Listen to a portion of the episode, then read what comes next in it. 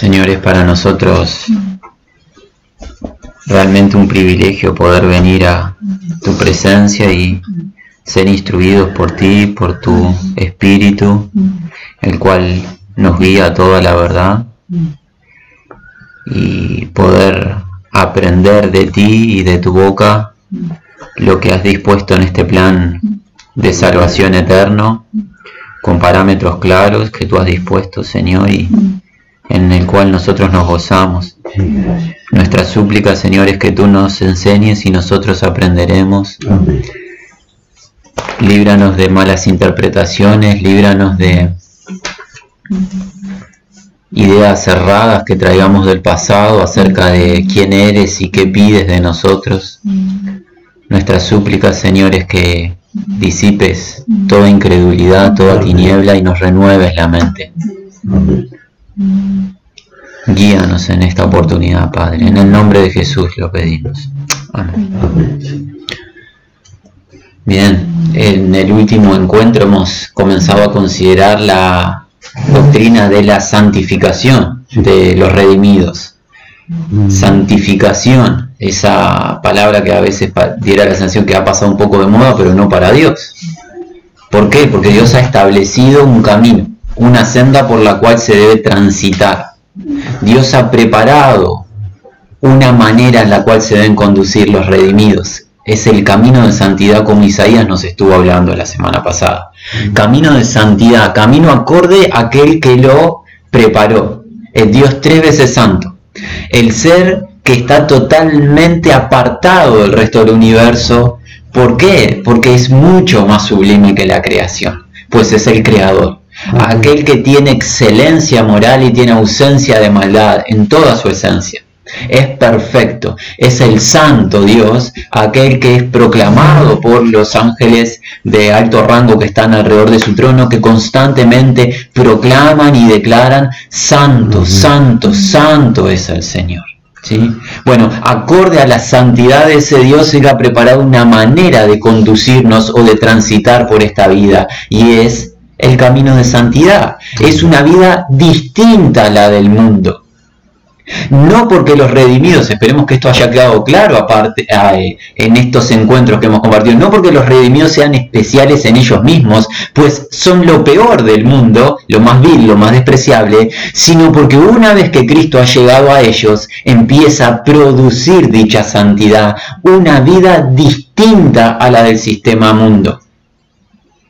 Una persona que ha confiado en Jesús, que cree en Jesús, no puede vivir más como vivía antes. Es imposible en base a la revelación del plan de salvación de Dios que seamos los mismos que éramos antes. Hay una nueva creación de parte de Dios, con nuevos deseos, nuevos objetivos, con sensibilidad a la palabra de Dios empieza a creer la palabra, empieza a amar la palabra, empieza a obedecer la palabra. Todo a través del Espíritu Santo, no por fuerzas humanas. Esto no se puede llevar adelante por el deseo únicamente del hombre, tiene que intervenir el Espíritu de Dios. Pero hay un cambio de conducta, una manera de conducirnos acorde a la que vivió Jesús. Jesús, un varón irreprochable, sin pecado, sin engaño en su boca, sin transgresión ni iniquidad. Los redimidos empezamos a ser imitadores de Jesús en santidad. Ya no practicamos el pecado, sino que practicamos la justicia, la santidad.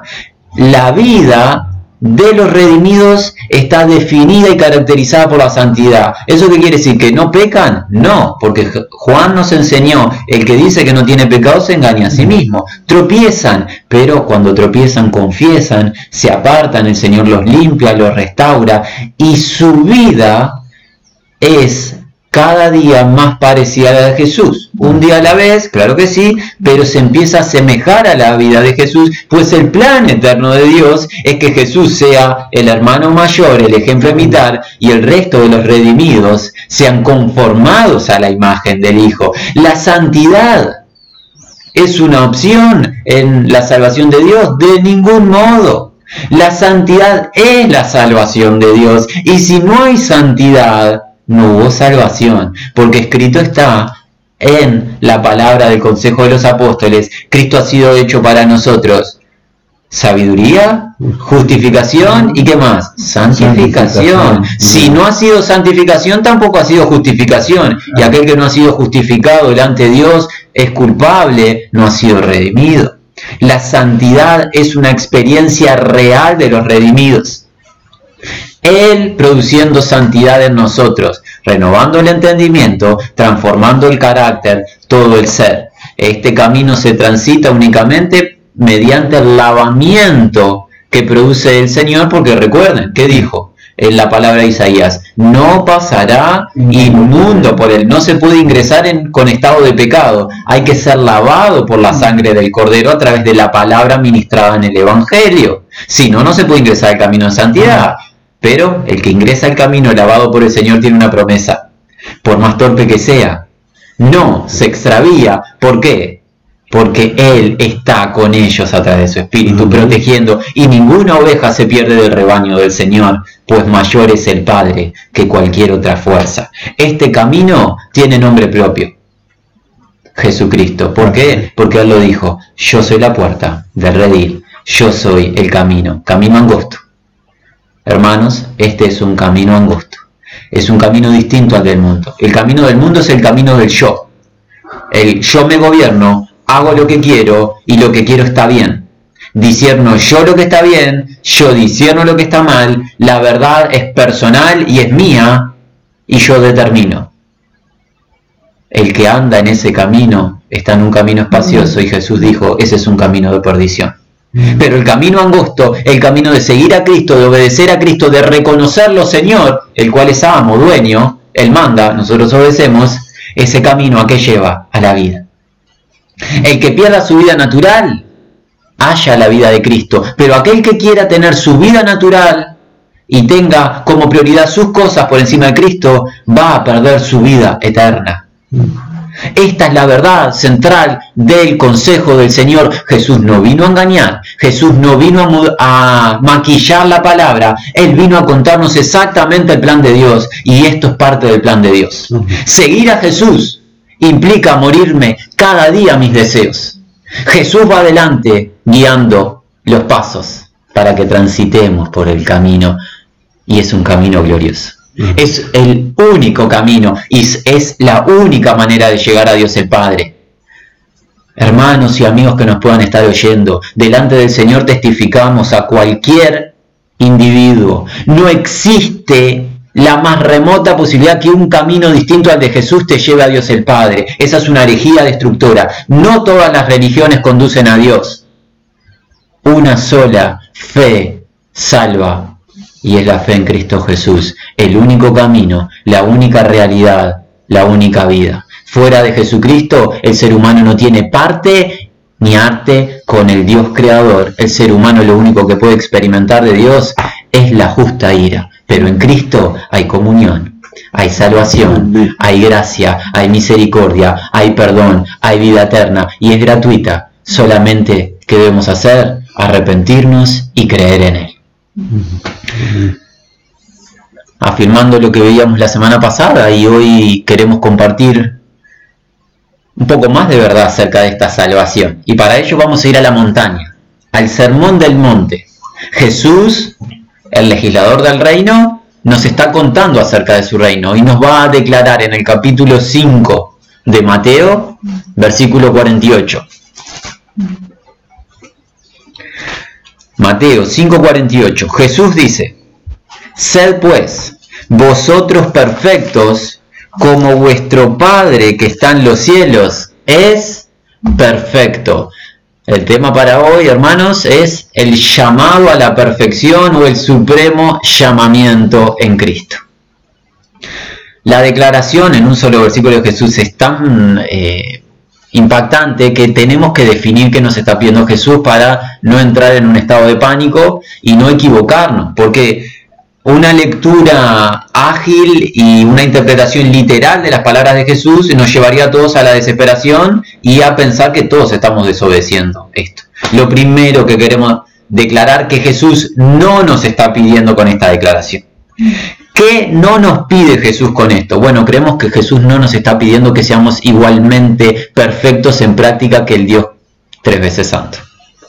Dios no pide perdón, Dios no tiene que modificar sus pensamientos ni sus acciones, pues Él no se equivoca, Él no ofende, Él no tiene tropiezo ni error. Dios es perfecto en todas las instancias, en todo momento, desde siempre y para siempre. No hay error, no hay un solo punto en la esencia de Dios que tenga error o debilidad.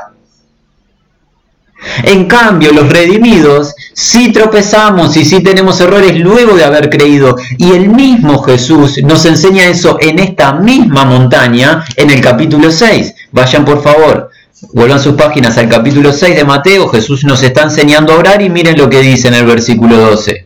6.12. Y perdónanos nuestras deudas como nosotros también perdonamos a nuestros deudores. Dios no tiene que pedir perdón por sus deudas, pues Él no tiene deudas pendientes. Entonces hay una diferencia entre los redimidos y Dios. Los redimidos tropezamos y ofendemos y tenemos que acudir al trono de gracia para pedir perdón. Dios no tiene que acudir a ningún trono de gracia ni tiene que hacer confesión a nadie. Él no tiene tropiezo que confesar. Así que descartamos la posibilidad de que Jesús nos esté pidiendo que seamos de manera práctica iguales que Dios en esta etapa de la eternidad, cuando aún tenemos luchas en nuestro interior con la carne y tenemos luchas en el mundo exterior con el enemigo. Lamentablemente seguimos tropezando, cada día nos parecemos más a Jesús, pero aún tropezamos, ¿sí? Hasta que llegue el día en que no tengamos contacto con el pecado, cuando recibamos nuestro cuerpo glorificado. Así que descartamos que Jesús nos pida ser iguales a Dios en práctica diaria. Lo segundo que queremos descartar para luego sí definir qué pide Jesús. Lo segundo que queremos descartar es lo que alguien podría pensar, bueno, Jesús de lo que nos debe estar hablando es de la perfección que Él nos transfirió de manera espiritual, la perfección posicional, la justicia perdurable, como lo enseña el autor de Hebreos. Vuelvan sus páginas al libro de Hebreos, al capítulo 10, El autor de Hebreos nos dice en el libro de Hebreos capítulo 10 versículo 14, porque con una sola ofrenda hizo perfectos para siempre a los santificados. Jesús a través de su obra posicionalmente ante el trono de Dios el Padre a todos los redimidos nos ha puesto justos, intachables. No hay acusación eficaz para los escogidos. Esta es nuestra justicia posicional la cual no se modifica y en Cristo está estable. Alguien puede decir, bueno, seguramente Jesús esté hablando de esto, sean perfectos con la justicia que transfirió. Tampoco creemos que sea lo que está hablando Jesús. ¿Por qué? Porque el versículo 48 de Mateo, capítulo 5, está expresado en modo indicativo.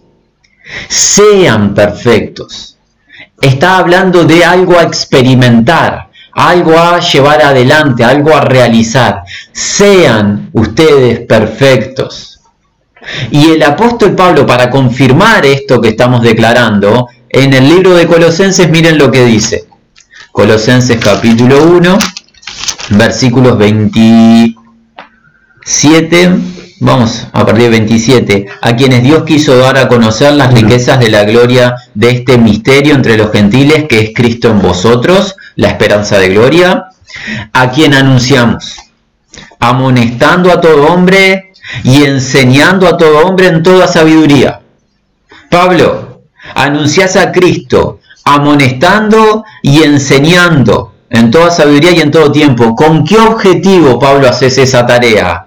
a fin de presentar perfecto en Cristo Jesús a todo hombre, por lo cual también trabajo, luchando según la potencia de Él, la cual actúa poderosamente en mí. Si fuera algo que ya está realizado por Jesús, Pablo no necesitaba trabajar, ni exhortar, ni amonestar.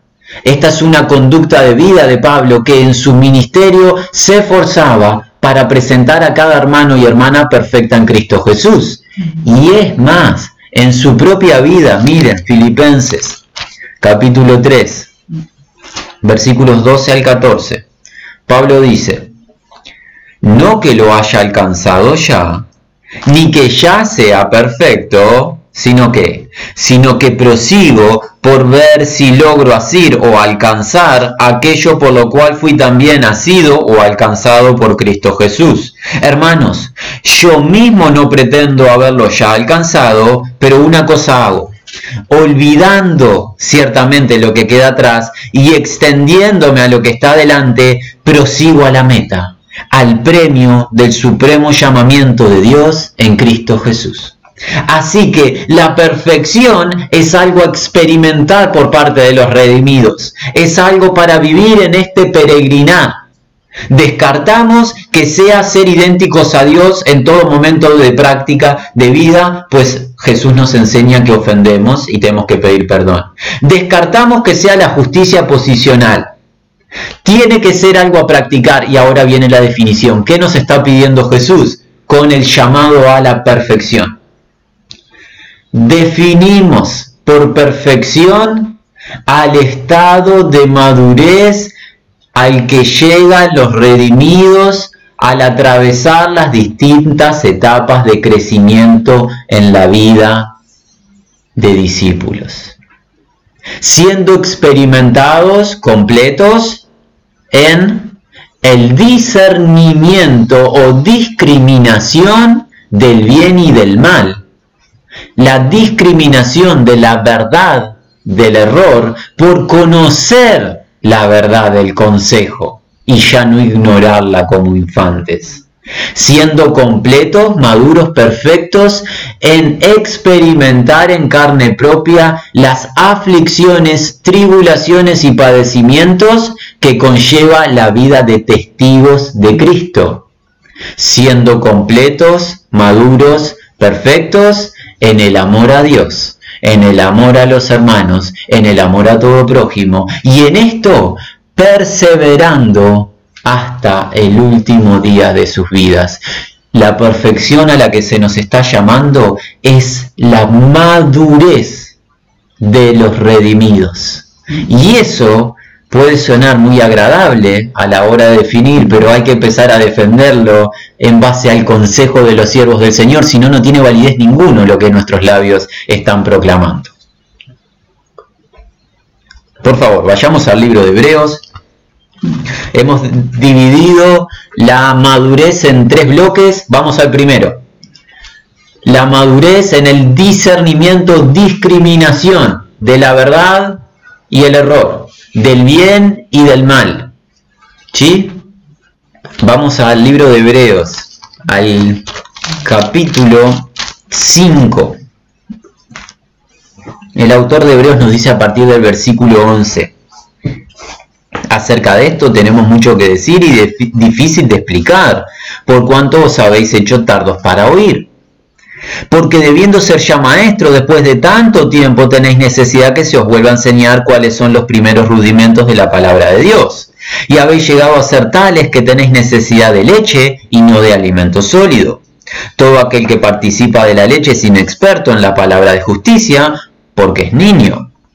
Pero el alimento sólido es para los que han alcanzado madurez, para los que por el uso tienen los sentidos ejercitados en el discernimiento del bien y del mal. Por tanto, dejando ya los rudimentos de la doctrina de Cristo, vamos adelante a la perfección no echando otra vez el fundamento del arrepentimiento de otras obras muertas, de la fe en Dios, de la doctrina del bautismo, de la imposición de manos, de la resurrección de los muertos y del juicio eterno.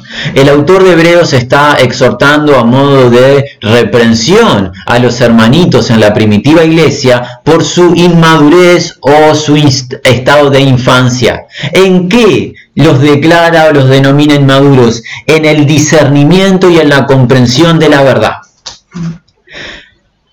necesitan beber leche, que significa nuevamente aprender las doctrinas básicas, pues no están pudiendo profundizar en las riquezas de Cristo por inmadurez. Y el versículo clave es el versículo 14, en el cual nos queremos detener un minuto. El autor de Hebreos nos dice que el alimento sólido es para los que han alcanzado madurez. La palabra madurez es un término intercambiable con perfección. Habla de plenitud o algo completo algo que alcanzó su estado máximo. los que han alcanzado madurez, ¿por qué llegaron a ese estado de estar completos o de llegar a la etapa final de crecimiento? Miren, para los que por el uso tienen los, los sentidos ejercitados en el discernimiento del bien y del mal. Llegaron al estado de madurez los que han sido ejercitados, pero no en un gimnasio en sus músculos, sino en el discernir, discriminar la verdad de Dios del error y la mentira. Los hermanos que no conocen la verdad, generalmente escuchamos, escuchamos en algunos casos, que alaban la prédica de un obrero X, luego escuchan una prédica contraria a dicho obrero y alaban de la misma manera la prédica. ¿Por qué pueden alabar dos prédicas o exaltar dos prédicas que se contradicen? Pues no disciernen el bien del mal. No conocen la verdad de Dios en su profundidad y todo lo que sea lectura de algún pasaje bíblico o alguna declaración de Jesús lo toman como válido cuando hay error de por medio. La madurez es discriminar, pero no a las personas, sino la verdad de la mentira. Pues en Dios no hay mentira, pues es el Dios de la verdad, el fiel y verdadero. Madurar en Cristo está relacionado inexorablemente con conocer la verdad para discriminar la verdad de la mentira, el error del bien que a Dios se agrada. Y cuando discriminamos la verdad del error que hacemos, optamos por el bien que a Dios le agrada. Miren el versículo 1 del capítulo 6. Por tanto, dejando ya los rudimentos de la doctrina de Cristo, vamos adelante a la perfección. ¿Cuál es la perfección que está hablando? La madurez que habló del versículo 14. Discriminar el bien del mal, la mentira de la verdad. Para esta tarea y para este objetivo de que seamos todos maduros, perfectos en discernir el bien del mal, Dios ha establecido el andar de la iglesia, perdón, y los distintos ministerios. En el capítulo 4 del libro de Efesios, Pablo nos enseña.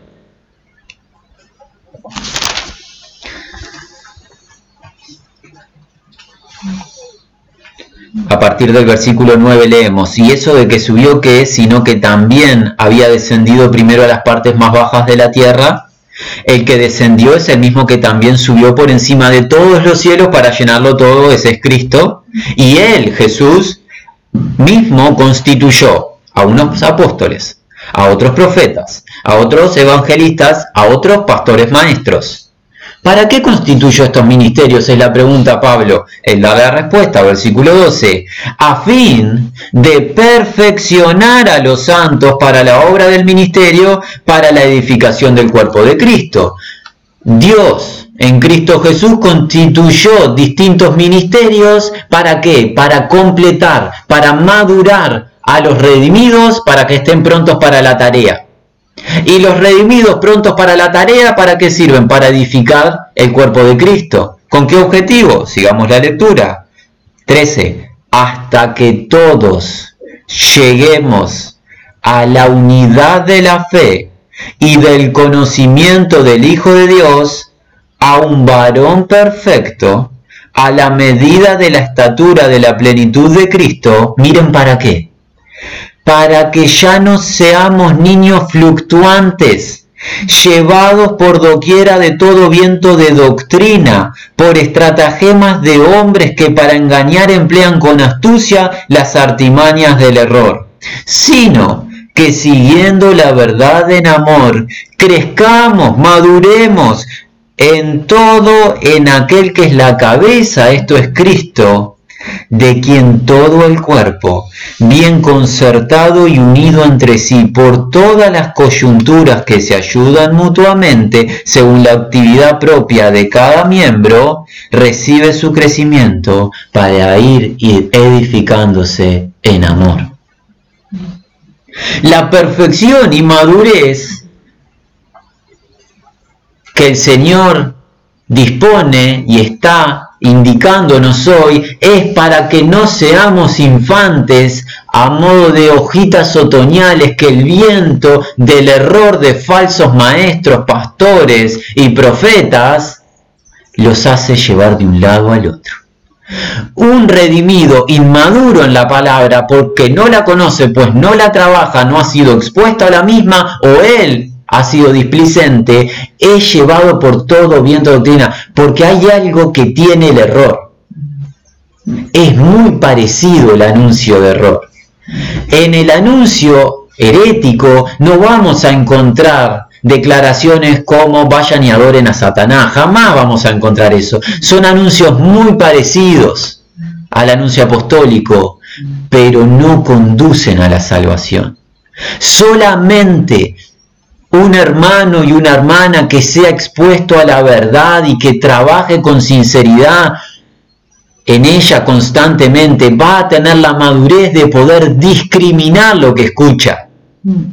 Para esta tarea, para este objetivo, Dios ha establecido los ministerios y ha establecido las coyunturas. ¿Qué ha dispuesto Dios? Que su pueblo se trate, se trate el uno al otro, las coyunturas dan flexibilidad y unión a los miembros. Nos exhortemos unos a otros. ¿Para qué? Para que perseveremos en la obediencia hasta que el Señor nos llame. Para eso nos congregamos en el nombre del Señor. Entre tanto que aquel día se acerca, ¿a qué? A permanecer en la práctica de lo aprendido y no estar expuestos al error y a anuncios que no conducen a la verdad. Pablo, para cerrar este primer bloque, nos dice en el libro de Romanos capítulo 16, versículo 19. vamos a leer el 18 también. Perdón, perdón. 17. Más os ruego, hermanos, Romanos 16 a partir del versículo 17. Más os ruego, hermanos, que os fijéis en los que causan divisiones y tropiezos en contra de la doctrina que vosotros habéis aprendido. ¿Qué doctrina? La de los apóstoles, en la cual perseveraba la primitiva iglesia, como se relata en el libro de los Hechos en el capítulo 2, como se enseña en el libro de Efesios capítulo 2 es la única manera en la que se edifica la casa de Dios con el fundamento apostólico. No hay otra doctrina para enseñar, la de los apóstoles del Cordero. Y que os apartéis de ellos. Los que causan tropiezo contra la doctrina de los apóstoles y enseñan algo contrario a la doctrina de los apóstoles, Pablo ordena, fíjense en esos hombres y apártense de ellos. Porque tales personas, mira, no sirven a nuestro Señor Jesucristo, sino que a sus propios vientres, que significa trabajan para una ganancia deshonesta. Y con suaves palabras y lisonjas engañan, pero solamente a un grupo. ¿A quiénes? Los corazones de los ingenuos o inmaduros porque vuestra obediencia ha venido a ser notoria a todos, así que me gozo de vosotros, pero quiero que seáis sabios para el bien e ingenuos para el mal. La ingenuidad en cuanto a la verdad no es virtud. No hay virtud en ser ingenuo en cuanto a la verdad e ignorar la verdad. Eso no tiene virtud ninguna, pues me va a conducir al error. Hay que ser ingenuo, perdón, para la malicia. Hay que no conocer la práctica del mal y del pecado. Para eso sí tenemos que ser niños. Niños que no conocen el pecado y para eso tenemos que ser ingenuos. Como en el mundo se nos podía tildar, disculpen la expresión, medio bobos son los cristianos. Sí, está bien que se nos tilde si lo quieren hacer de manera expectiva, pero para nosotros es una virtud. Tenemos que ser como niños en cuanto al mal, ignorando el mal, no estar en las profundidades de las tinieblas. Pero en cuanto al bien, quiero que sean sabios, dice Pablo. Madurez, perfección, estar completos. Así que afirmamos este primer bloque. Jesús nos dice, sean perfectos. ¿En qué Jesús? Destacamos a través de la palabra del Consejo Apostólico, perfección es igual a madurez. Madurez en discriminar o discernir la verdad de la mentira.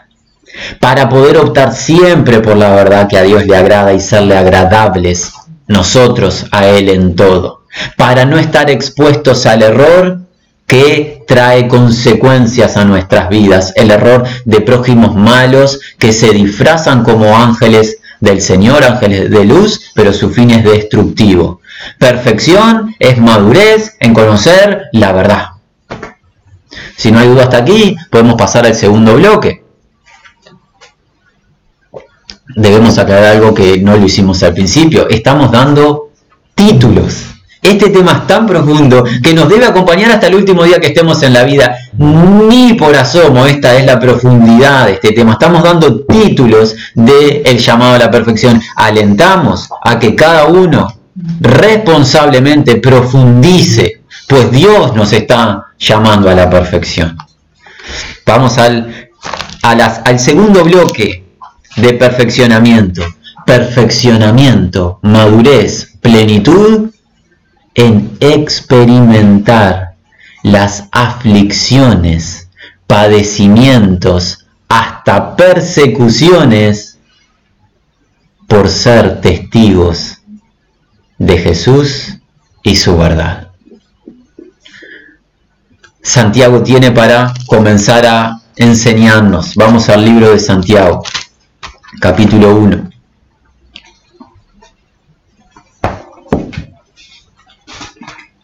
Leemos los versículos 2 al 4. Hermanos míos, tened por sumo gozo cuando os halléis en diversas pruebas, sabiendo que la prueba de vuestra fe produce paciencia. Mas tenga la paciencia su obra completa para que seáis perfectos sin cabales, sin que os falte cosa alguna.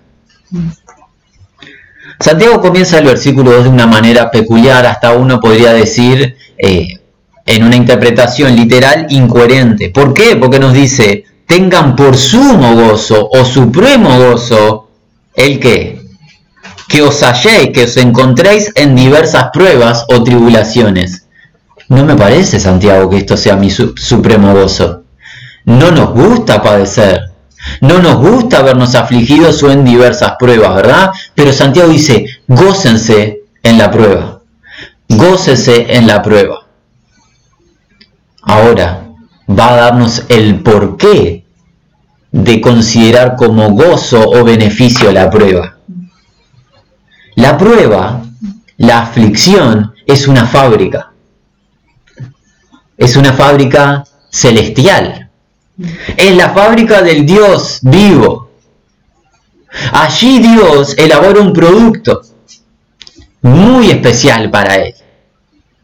Elabora el producto de la paciencia y perseverancia en los redimidos en la sabiduría de Dios, en este plan eterno de salvación, Dios ha dispuesto que las pruebas, las aflicciones, las tribulaciones sean utilizadas para el beneficio de sus escogidos en producir paciencia, perseverancia, fortaleza en la fe que es en Cristo Jesús.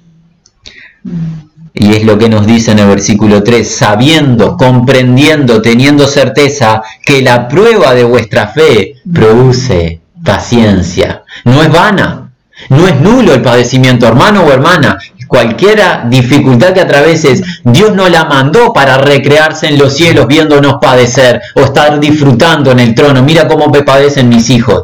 De ningún modo toda aflicción y padecimiento de todos los escogidos en todas las naciones tienen siempre un propósito, por más que cuando las experimentamos nos duelen, nos duelen y quisiéramos no padecerlas. la palabra nos alienta a qué? Gozarnos, gozarnos en la dificultad, pues Dios está produciendo, está el alfarero sabio está produciendo en la aflicción.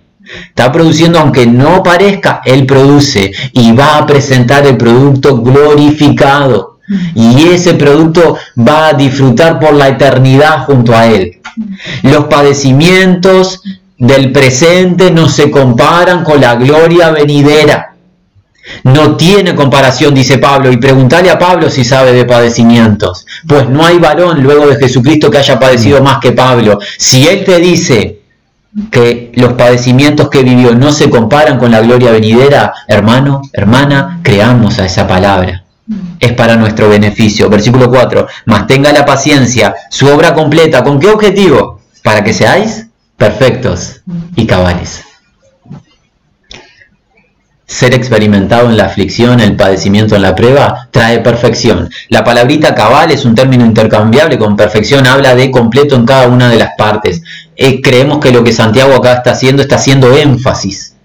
Perfecto y cabal, está eh, enfatizando en alcanzar la madurez.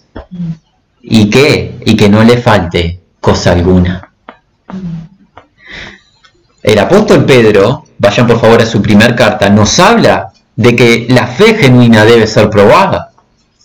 En primera de Pedro, en el capítulo 1, versículos 6 y 7, el apóstol dice, en lo cual vosotros os alegráis, aunque ahora por un poco de tiempo, si es necesario, tengáis que ser afligidos en diversas pruebas. ¿Para qué? Sometida a prueba vuestra fe, mucho más preciosa que el oro, el cual, aunque perecedero se prueba con fuego, sea hallada en alabanza, gloria y honra cuando sea manifestado Jesucristo. Si se adelantan en este mismo libro, pero al capítulo 2, miren lo que dice Pedro, versículos 19. Primera de Pedro 2.19, porque esto merece aprobación. Si alguno a causa de la conciencia delante de Dios sufre molestias padeciendo injustamente.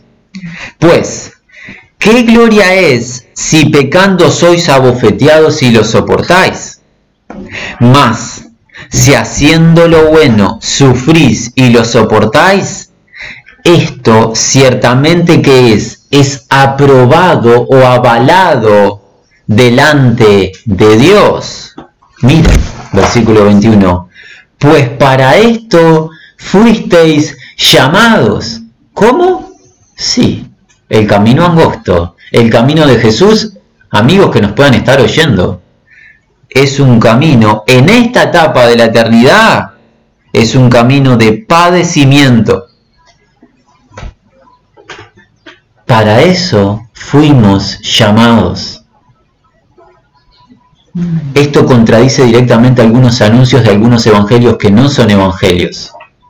Dentro de la salvación de Dios está la experiencia del padecimiento formador. Sigamos, miren el ejemplo que tenemos que va a presentar Pedro, porque también Cristo padeció por nosotros, dejándonos ejemplo. ¿Para qué? Para que sigáis sus pisadas. Cristo padeció y nos dejó el camino, nos trazó el camino, los redimidos que venimos atrás, ¿qué hacemos? Padecemos juntamente con él y seguimos el mismo camino, para que sigáis sus pisadas, el cual no hizo pecado, ni se halló engaño en su boca, quien cuando le maldecían no respondía con maldición, cuando padecía no amenazaba, sino encomendaba la causa al que juzga justamente quien llevó él mismo nuestros pecados en su cuerpo sobre el madero, para que nosotros, estando muertos a los pecados, vivamos a la justicia, y por cuya herida fuisteis sanados cuando estamos padeciendo, la mirada ¿dónde? Al Hijo de Dios, con el madero sobre sus hombros dando los pasos finales a ser colgado en esa cruz y padecer el justo por los injustos. Ninguna cosa nos ha sucedido más allá de nuestras fuerzas. Y fiel es Dios que juntamente con la prueba va a dar la salida. En el capítulo 3 de este mismo libro, solamente estamos citando, hermanos, en el versículo 13 leemos, ¿Y quién es el que os podrá hacer daño si vosotros se el bien? Pregunta Pedro. Mas también, si alguna cosa padecéis por causa de la justicia, bienaventurados sois. Alguien podría expresar nuevamente, Pedro, no, es dicha o bienaventuranza padecer por causa de la justicia. Pero Pedro dice, sí, si alguna cosa padecéis por causa de la justicia, bienaventurados sois. Tenemos que definir de manera ágil qué es ser bienaventurado. Bueno, es una palabra que en el mundo se utiliza como felicidad, no es en términos bíblicos felicidad. Bienaventuranza o dicha es ser recipiente que se beneficia de la bondad de Dios.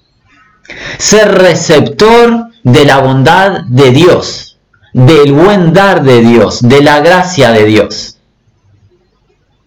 ¿Quiénes son receptores del el buen dar de Dios. Y aquí alguien dice, los que tienen muchos recursos, los que son famosos, los que eh, son amados por todas las personas, los elocuentes, y podríamos decir varias instancias. Pero ¿qué dice Pedro? Pedro, ¿saben qué está haciendo? Está citando a su maestro, Señor y amo, Jesús en la montaña. Vuelvan al Sermón del Monte. Jesús nos va a decir quiénes son los receptores de la bondad de Dios, de la gracia de Dios. ¿Quiénes son los dichosos en esta vida? Nos vamos a centrar en tres versículos en cuanto a las bienaventuranzas. Capítulo 5 de Mateo, versículos 10 al 12. Bienaventurados los que padecen persecución por causa de la justicia, porque de ellos es el reino de los cielos. Bienaventurados sois por cuanto, bienaventurados sois, perdón, cuando por mi causa os vituperen y persigan y digan toda clase de mal contra vosotros mintiendo. Gozaos y alegraos porque vuestro galardón es grande en los cielos, porque así persiguieron a los profetas que fueron antes que vosotros. Los envases receptores de la gracia de Dios son aquellos que padecen juntamente con Cristo. La dicha para Jesús no es disfrutar en los placeres disolutos de esta vida pasajera junto al mundo. La dicha para Jesús es padecer juntamente con Él. Y es lo que experimentaron los hermanos en la primitiva iglesia. Vayan un segundo al libro de Hechos, al capítulo 19. capítulo 19 del libro de Hechos. Perdón, en el capítulo, no está en el capítulo 19 eso. Perdonen, está en el capítulo 14, lo que estamos buscando, en el versículo 19. Hechos 14, 19. Entonces vinieron unos judíos de Antioquía y Diconio que persuadieron a la multitud y habiendo apedreado a Pablo, le arrestaron fuera de la ciudad pensando que estaba muerto. Pero rodeándole los discípulos se levantó y entró en la ciudad y al día siguiente salió con Bernabé para Derbe. Y después de anunciar el Evangelio en aquella ciudad y de hacer muchos discípulos, volvieron a Listra y a Iconio y a Antioquía, confirmando los ánimos de los discípulos. Es interesante que Pablo tuviera y Bernabé tuvieran que confirmar los ánimos de los discípulos. No tenemos la certeza, pero imaginamos o deducimos que los discípulos podrían tener algún tipo de temor o eh, sentimiento en su interior. Pablo, Fuiste a anunciar el Evangelio en una región y te apedrearon, casi te matan. ¿Qué está pasando? Hay algo raro acá. No estamos anunciando vida eterna, no anunciamos el amor del Señor. ¿Por qué te apedrea la gente? Hay incoherencia en esto. Mira cómo sigue Pablo. Confirmando los ánimos de los discípulos, exhortándoles a que permaneciesen en la fe y diciéndoles, es necesario, así está establecido, que a través de muchas tribulaciones entremos en el reino de Dios. Así fue establecido por Dios. ¿Qué fue establecido por Dios? No solamente creer en Él, sino padecer por Él. Palabras del apóstol Pablo en el libro de Filipenses, capítulo 1.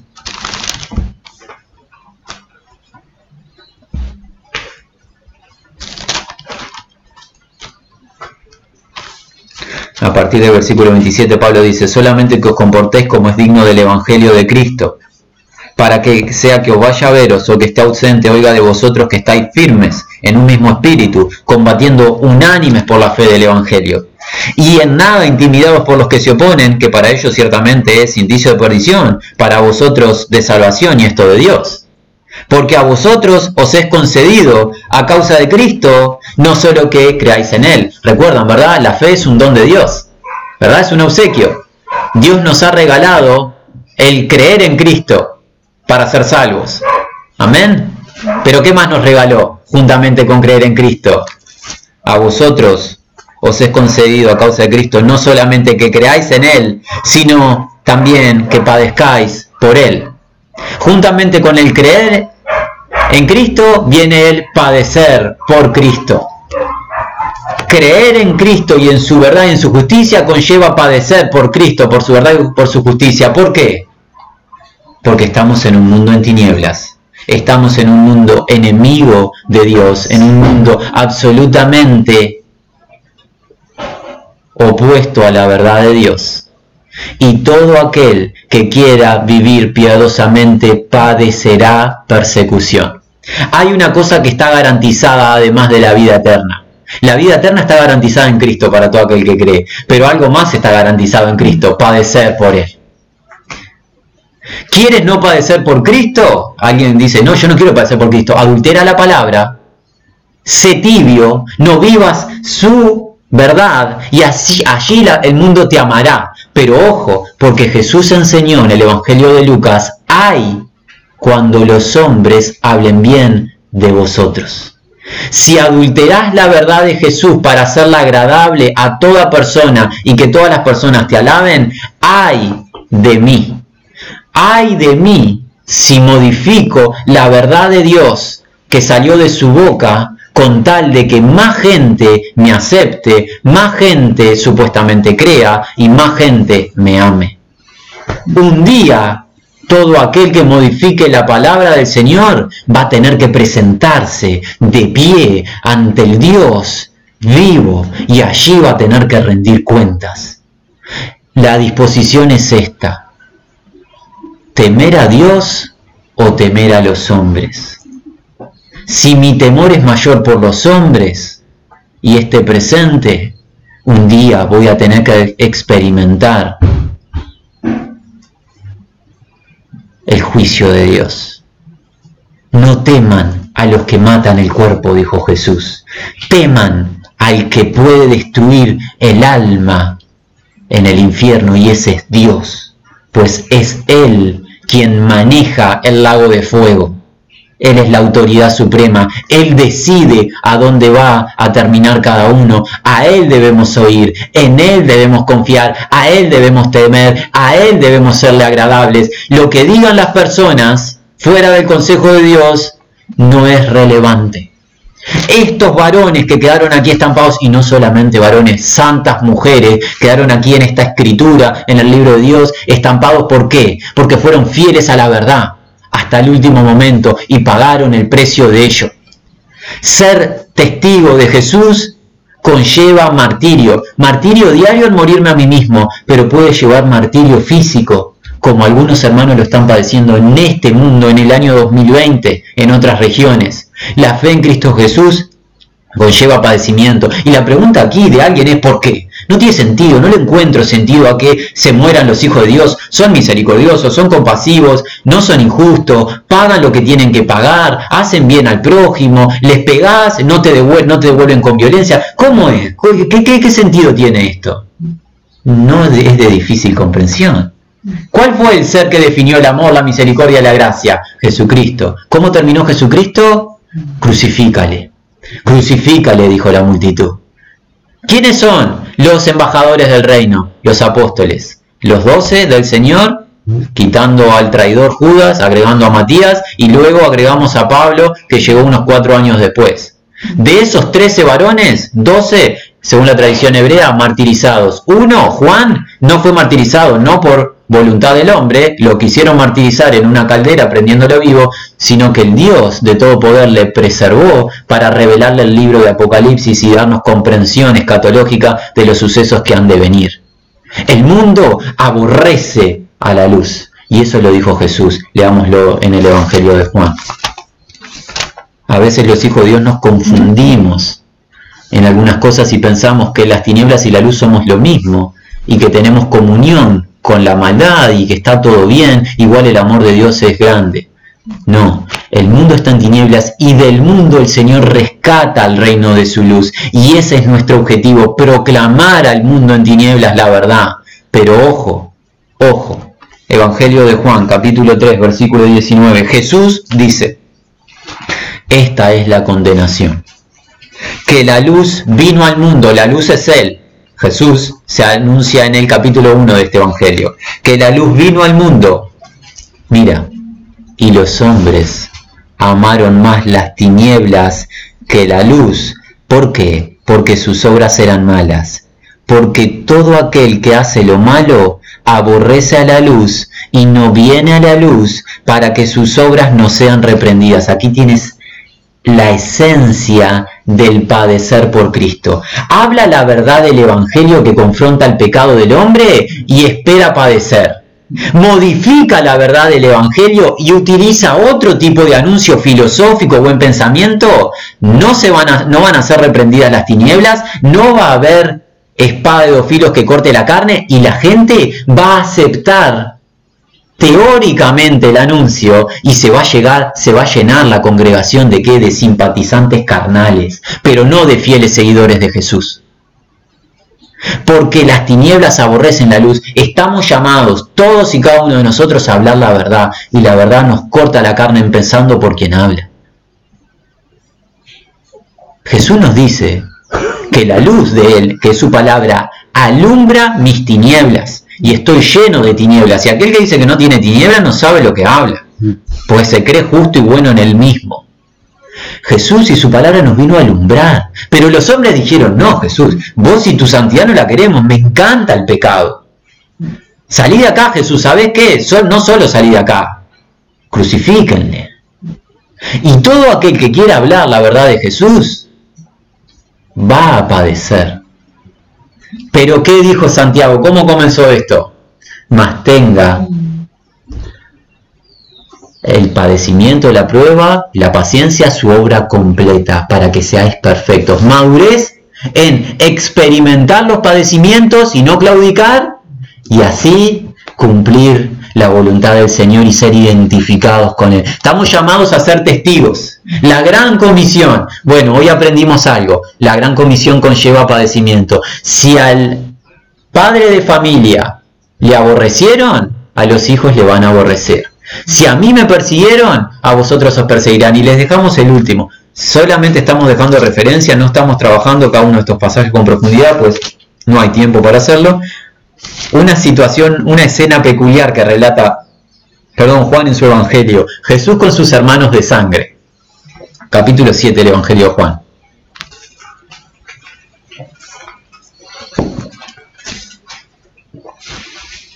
Versículo 6. Juan 7, 6 y 7. Entonces Jesús le dijo a los hermanos de sangre, mi tiempo aún no ha llegado, mas vuestro tiempo siempre está presto.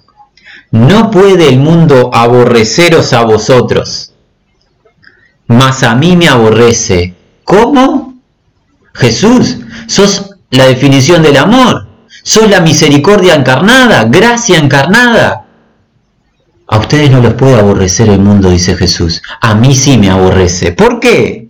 Porque yo testifico de él, que sus obras son malas.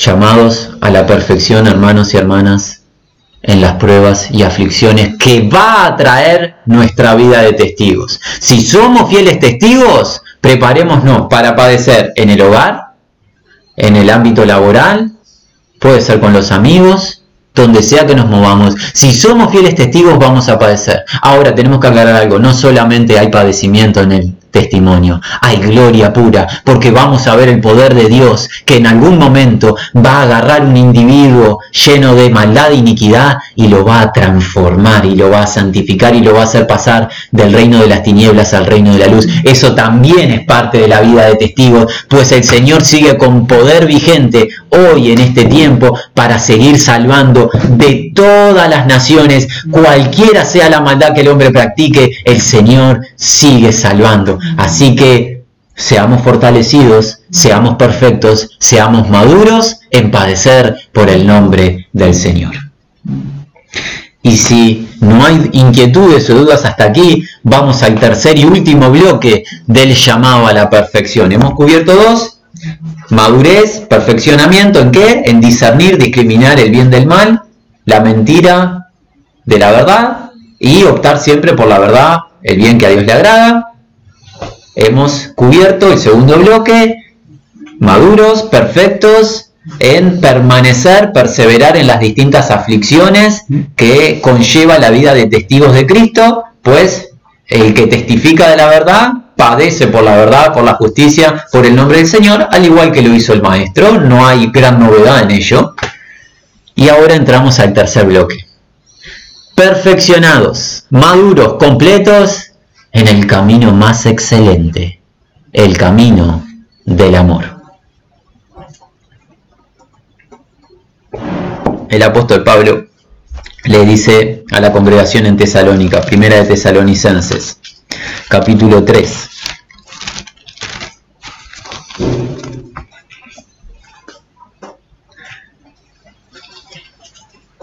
En el versículo 11. Mas el mismo Dios y Padre nuestro y nuestro Señor Jesucristo dirija nuestro camino a vosotros. Y el Señor os haga crecer y abundar en amor unos para con otros y para con todos, como también lo hacemos nosotros para con vosotros, para que sean afirmados vuestros corazones, irreprensibles en santidad delante de Dios nuestro Padre, en la venida de nuestro Señor Jesucristo, con todos sus santos. El Señor, la súplica de Pablo, ¿cuál era? Al Padre, que haga crecer y abundar en amor uno para con otros y para con todos. Esta palabrita abundar, si bien no es la misma palabra de madurez o perfección que hemos visto en los pasajes anteriores, esta palabra abundar tiene una idea similar. Habla de sobrepasar los límites. Pablo ruega por nosotros, por la iglesia de hoy en el año 2020, en todas las regiones. ¿Qué ruega Pablo? Que nos amemos y que sobreabundemos en amor unos para con nosotros, que nos amemos más allá de los límites, al punto máximo. Que sobreabundemos, que estemos desbordados en amor como el amor de los apóstoles era para con la primitiva iglesia y para con todos los redimidos. Y de esa manera que nuestros corazones sean afirmados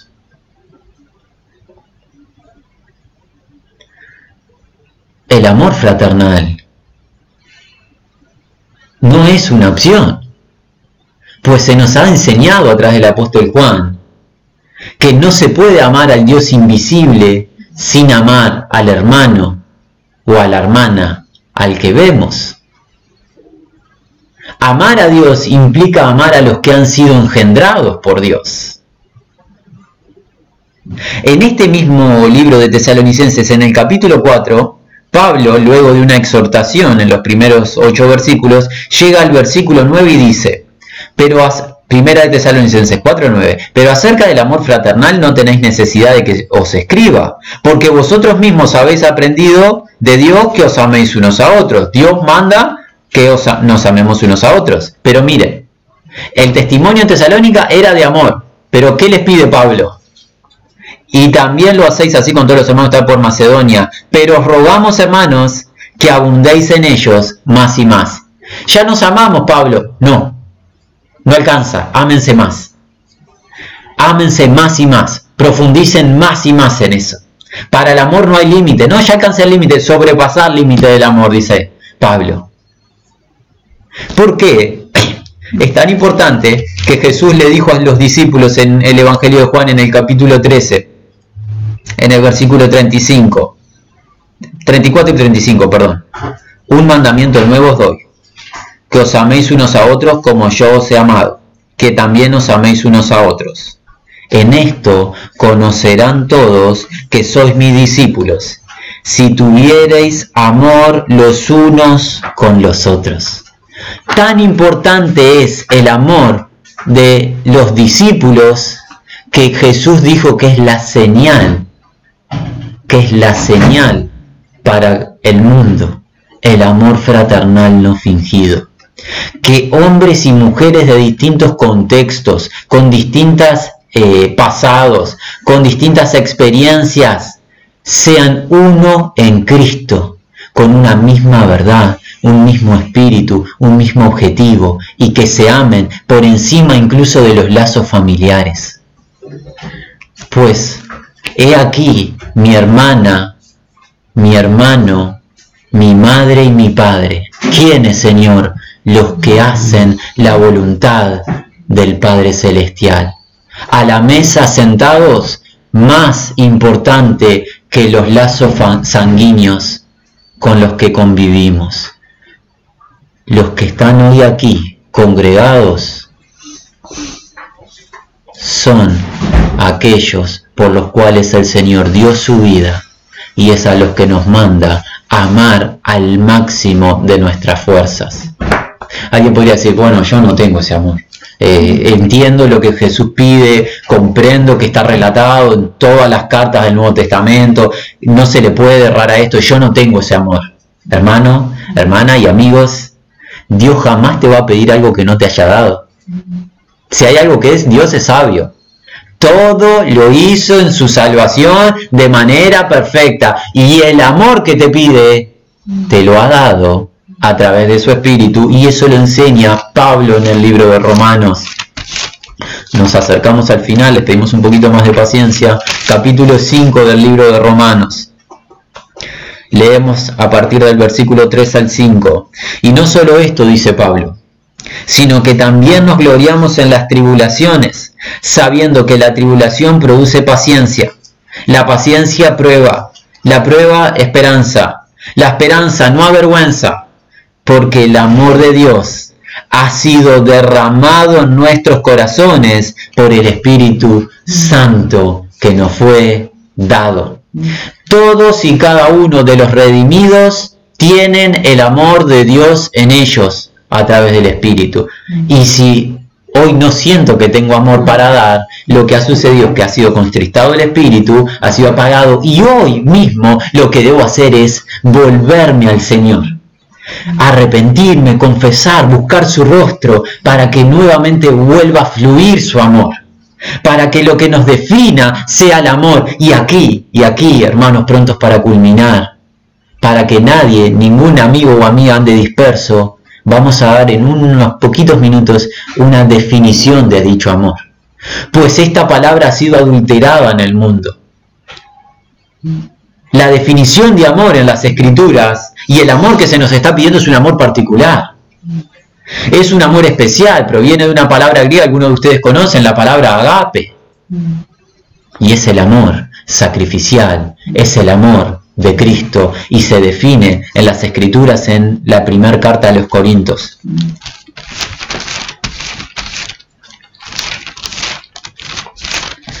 Leemos el último versículo del capítulo 12 y luego a partir del capítulo 13. Pablo dice, Procurad pues los dones mejores, mas yo muestro un camino aún más excelente, entiéndase, perfecto, perfeccionados en el camino del amor.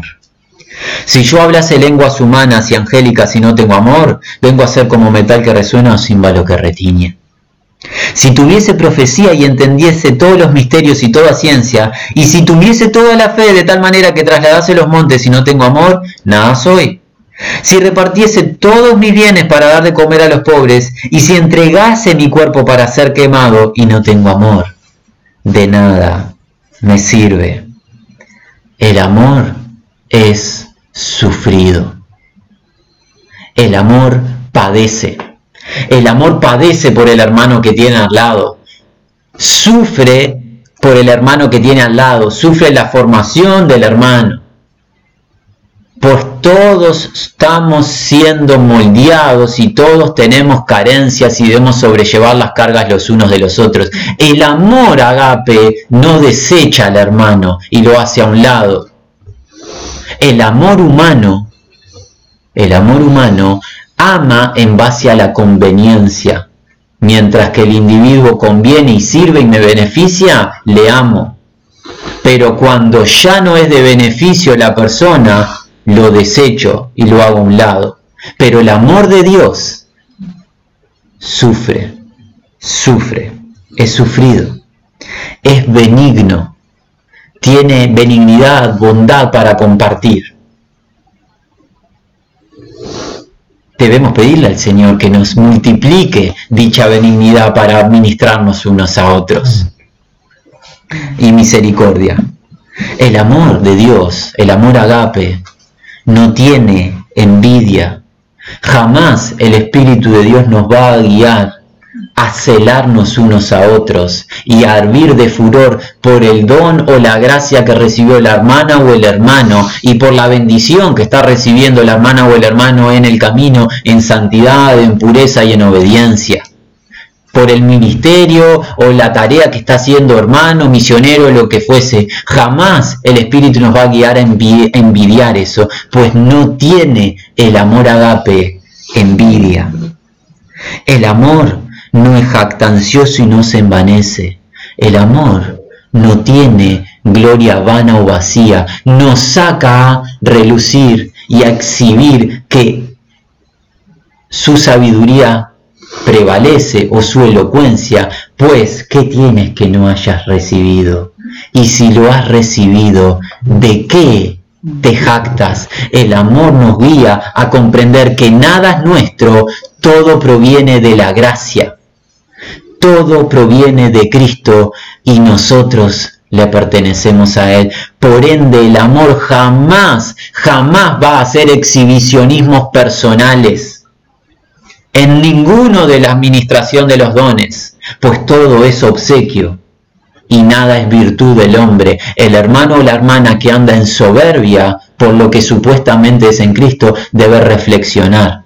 El amor no es jactancioso ni se evanece, no se ensoberbece el amor. El amor no hace nada indebido. El amor no practica el pecado. Este no es el amor del mundo que practica el pecado y hace cosas impuras. Este amor es un amor santo. Es el amor de Cristo. Nuevamente, ¿cuál fue la conducta de Cristo? No hizo pecado ni se halló engaño en su boca. El amor no hace nada indebido, no hace impurezas, no hace cosas malas a los ojos de Dios.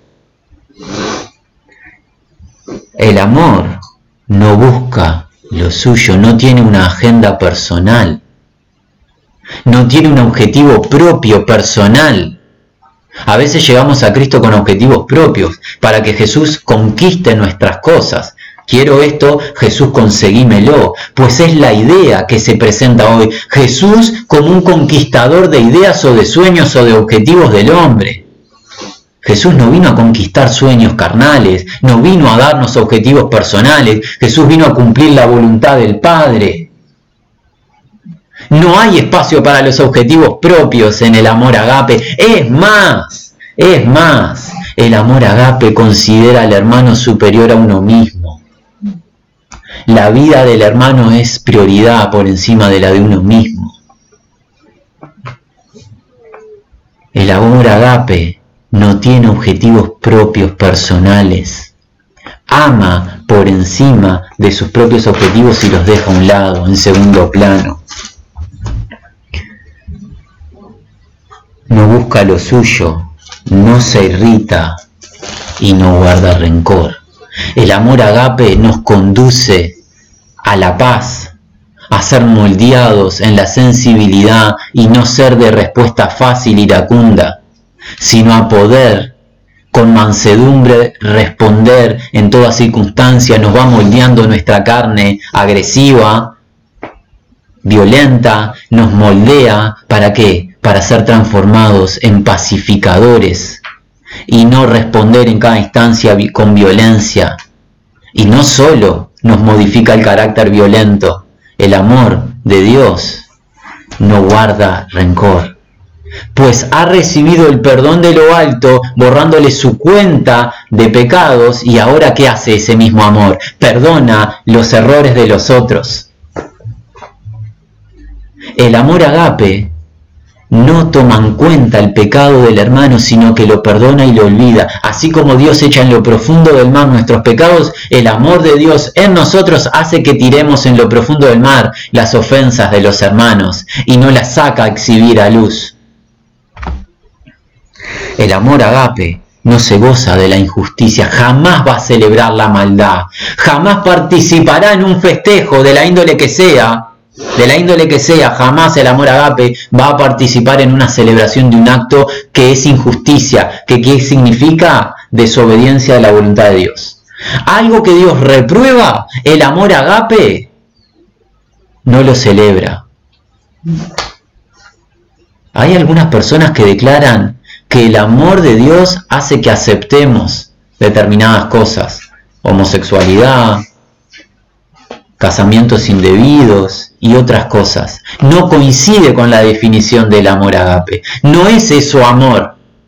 Alguien dijo, amar a otro es aceptar su inmoralidad o su práctica de pecado. Eso no es el amor de la escritura. Eso es una mentira del diablo.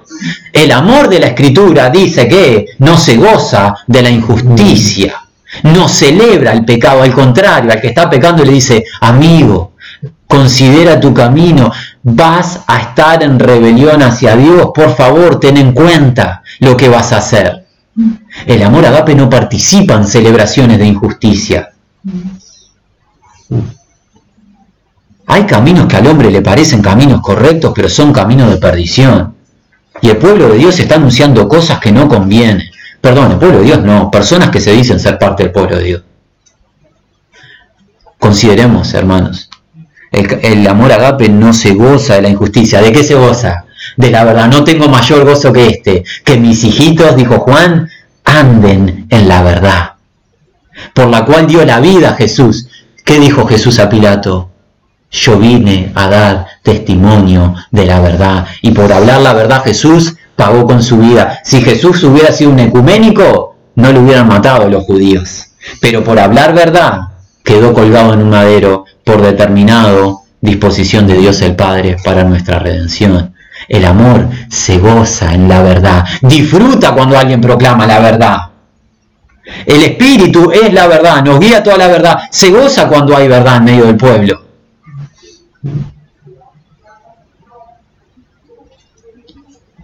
Y Pablo cierra con una última instancia. El amor, agape, versículos 7 y 8. Todo lo sufre, todo lo cree, todo lo espera, todo lo soporta, nunca deja de ser. Todo lo sufre. Nosotros lo visualizamos en esta oportunidad y no tenemos, creemos, confusión. Al Hijo de Dios con ese madero sobre la espalda, con la corona de espinos en su cabeza, con los látigos en la espalda, ensangrentado su cuerpo, caminando, dando un paso a la vez para ser colgado y levantado en los aires por la redención de los escogidos. El amor agape es el amor de Cristo, es el amor sacrificial que da un paso a la vez adelante y soporta y sufre el dolor en su propia carne para que los que están hoy sentados a la mesa se gocen en que tienen justicia y vida eterna por lo que Él hizo sin nosotros merecer nada. Esa es la definición de amor. Eso es sufrir. Pregúntate, hermano o hermana, ¿has sufrido como Cristo aún? Yo no. Esto me trae aliento para poder seguir un paso más a la vez. Pues si el Hijo de Dios pudo dar un paso más y uno más y uno más hasta llegar a decir en la cruz, consumado es se terminó. Ahora sí, he culminado la tarea que me diste y sentado en los cielos a la diestra de la majestad que dice, le puede decir al Padre, se culminó. La tarea se culminó. ¿Y qué va a hacer como profetizó Isaías? Su alma se va a gozar por el fruto de su padecimiento. El producto de su padecimiento y de su aflicción traerá gozo para Él. ¿Cuál es el producto? Los que están sentados a la mesa, los redimidos. El sacrificio de Cristo, su padecimiento y su sufrimiento trajo algo, un producto. ¿Se acuerdan lo que dijimos hoy? La fábrica de Dios de padecimiento. ¿Cuál es eso? ¿Qué produjo? El padecimiento de Cristo, salvación. Hoy estamos firmes nosotros con vida y nos gozamos y podemos decir que tenemos vida eterna. ¿Por qué? Porque alguien padeció por nosotros sufrió. Para que nosotros no tengamos que sufrir, esa cruz lo sufrió él, pero ahora que nos toca a nosotros, sufrir por el hermano que tengo al lado, tratar al hermano que tengo al lado, amar al hermano que tengo al lado. Y ese amor es el que he recibido a través del Espíritu en nuestro corazón. Todo lo sufre, todo lo cree, todo lo espera, todo lo soporta, pero algo más. Nunca deja de ser. Si es amor lo que tengo, no se me puede terminar en el verano, como el romance juvenil. No se me puede terminar el año que viene. El amor de Dios a través del Espíritu no llega por una etapa o por una temporada. Si es amor de Dios entre hermanos, es para siempre. A pesar de las cosas que se experimenten o se vivan, dura para siempre. Pues pregúntate, ¿tropiezas? La respuesta es sí, la decimos nosotros por el resto, pero es sí, tropiezo todos los días. ¿Te deja de amar Jesús en tus tropiezos? ¿Verdad que no? ¿Deja de amar a su esposa Jesús, a su prometida? ¿Verdad que no? Entonces no dejes de amar a tu hermano. No dejemos de amarnos los unos a los otros. El amor nunca deja de ser. Hermanos, hemos cubierto tres grandes bloques de la perfección que significa madurez. Y es a lo que nos llama Jesús, nos dijo. Él nos indicó, sean perfectos. Y dijimos, ¿qué significa eso? Ser maduros, ser completos. ¿En qué? En discernir, en discriminar la verdad de la mentira, el bien del mal, porque si no, la falsedad nos va a mover de un lado para el otro. Tenemos que conocer la verdad y optar siempre por la verdad que a Dios le agrada y lo otro lo desechamos, ¿sí? Si no nos afecta. ¿En qué más tenemos que ser maduros o perfectos? En perseverar, permanecer, en ser fortalecidos en los padecimientos, persecuciones, tribulaciones que conlleva ser testigo de Cristo. Testificar de Cristo va a traer dolor, sí o sí. Vamos a experimentar de una manera u otra padecimiento, desde casa y en todo ámbito donde nos movamos. Está garantizado por el Señor, pero debemos perseverar. Nadie se me quede atrás en el camino, hay que seguir adelante puestos los ojos en Jesús en medio de la aflicción.